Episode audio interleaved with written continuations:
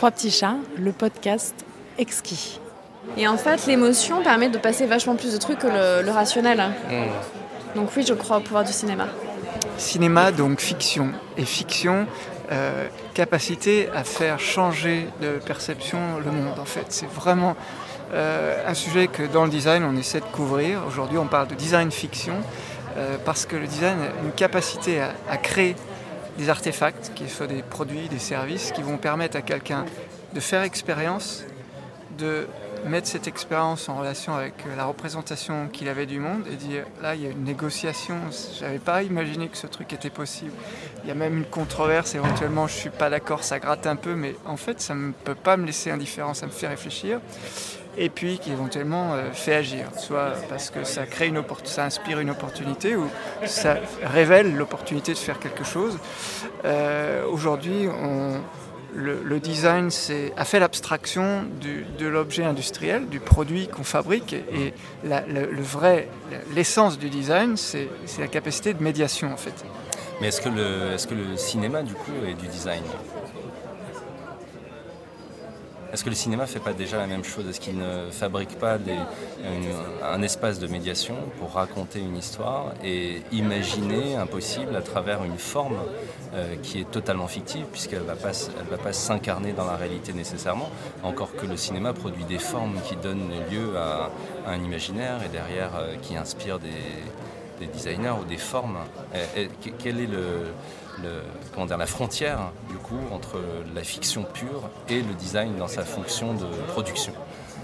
Euh, y a, alors, y a, la question est super intéressante parce qu'il y, y, a des structures, la, façon dont on va emmener quelqu'un peut, peut, être semblable, mais en fait le design va, va faire que, que l'utilisateur ou la personne qu'on engage est acteur. Dans, le, dans donc la hmm. grosse différence avec le cinéma, c'est qu'on est spectateur on peut désirer, fantasmer, rejeter le truc.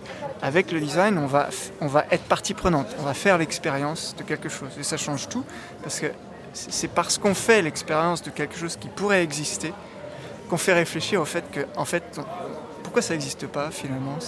C'est super plausible, je viens de comprendre, j'ai fait expérience de trucs, mhm. et euh, ce qui, tout d'un coup, il y a, euh, ma, ma perception du monde a changé nous, en design, on s'appuie sur les théories constructivistes de Piaget, en fait, qui a étudié le fonctionnement des enfants qui, quand ils appréhendent une nouvelle expérience du monde, ils la confrontent à leur expérience antérieure et puis ils se disent alors là, il y a une négociation, soit c'est super enthousiasmant et je me dis, mais en fait, j'étire ma, ma, perception du monde, mmh. soit je la rejette. Mais à un moment donné, il y, a, ce point de bascule. Je fais un truc, mais ce point de bascule, il se passe par rapport à, à la représentation que j'avais d'avant. Et il y a une négociation par rapport. Donc le design, il consiste à prendre les gens là où on, pense qu'ils sont pour les emmener vers quelque chose de différent en créant des affordances, mais ils vont en faire l'expérience, ils vont jouer avec. Mais quand tu parles d'expérience, du coup, on est dans une expérience euh, physique, c'est-à-dire on est dans une expérience euh, spatiale. Oui. Euh, là où effectivement dans le cinéma on, produit malgré tout des expériences. Il y a des, films qui font changer de perception, qui changent notre regard sur le monde, où il y a un avant, un après. il y a peut-être aussi des affordances dans les motifs narratifs, dans il y a les beaucoup motifs de, esthétiques. Il y a beaucoup de similitudes, mais euh, la, différence majeure, je dirais, c'est qu'on ne se pense pas comme acteur dans le cinéma. On reste spectateur. Donc il y a des expériences plus immersives que d'autres. On, hmm. va effectivement augmenter la perception audiovisuelle, euh, voire olfactive, mais, mais on, est, on reste spectateur, c'est fondamentalement différent. Euh, dans le design, on va faire porter quelque chose, on va faire jouer un rôle à quelqu'un, on va simuler un nouveau réel, euh, dans lequel alors on va se dire, mais en fait c'est tellement, c'est plausible, et, et euh, ça étire la perception et finalement on se dit mais euh, bah, en fait pourquoi ça n'existe pas?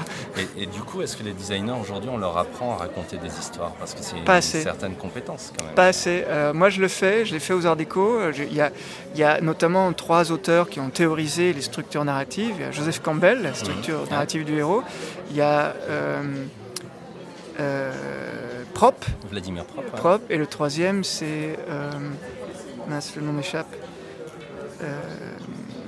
Pas, en tout cas, il y a des structures de morphologie, de, il y a des structures qui sont quasiment comme des architectures, des, structures de romans. Elles sont, elles, sont elles sont essentielles parce que dans ces structures narratives, dans la construction du héros, on intègre le fait que le héros, est, on, lui demande quelque chose, il y a quelqu'un qui reçoit la quête, Euh, mais il y a aussi des acteurs qui vont aider et des acteurs qui vont opposer. Mhm. Euh, et dans le design, souvent, on, on- on a une vision idéaliste où, en fait, a priori, on conceptualise quelque chose qui va toujours bien marcher, alors qu'en fait, il y a toujours des personnes qui vont envisager que, de faire que c'est pas dans leurs intérêts et ils vont faire obstacle à. Est-ce que ça, c'est pas justement la notion d'usage C'est-à-dire que le designer, il va concevoir une, une certaine façon d'utiliser son service ou sa proposition, et après, il y a, le- il y a la réalité qui s'impose. C'est-à-dire que s'il y a une, une façon plus simple de faire des choses, elle va s'imposer indépendamment de la indépendamment de la, de la manière dont le, le designer a conçu l'usage. Tu vois ce que je veux dire ou Oui, aujourd'hui, on a, on, a, on a évolué vers des méthodes de co-conception. Euh, L'Europe du Nord a beaucoup influencé vers ces, ces démarches-là, où en fait, on n'attend pas d'avoir l'i- l'idée au, sens romantique du terme, puis on va aller porter sur le marché. En fait, on co-conçoit, ce qui réduit le, le risque de manque d'alignement entre ce qu'on a imaginé et, et l'acceptation éventuelle de l'utilisateur. En fait, donc à la fois, on va sur le terrain observer, on fait de l'anthropologie. Euh, et on va aussi co-concevoir pour comprendre où sont les points de friction. On va entendre comment les gens s'approprient les idées qu'on partage en créant des objets intermédiaires qui vont être là pour provoquer, pour faire percevoir comment une hypothèse est reçue, pour éventuellement la- l'ajuster et, faciliter son, adhésion. Donc ça permet de comprendre euh, les enjeux de, communauté, de culture qui vont faire qu'il y a une des freins à l'adhésion euh, ou au contraire des leviers qu'on n'a même pas imaginés. Miaou.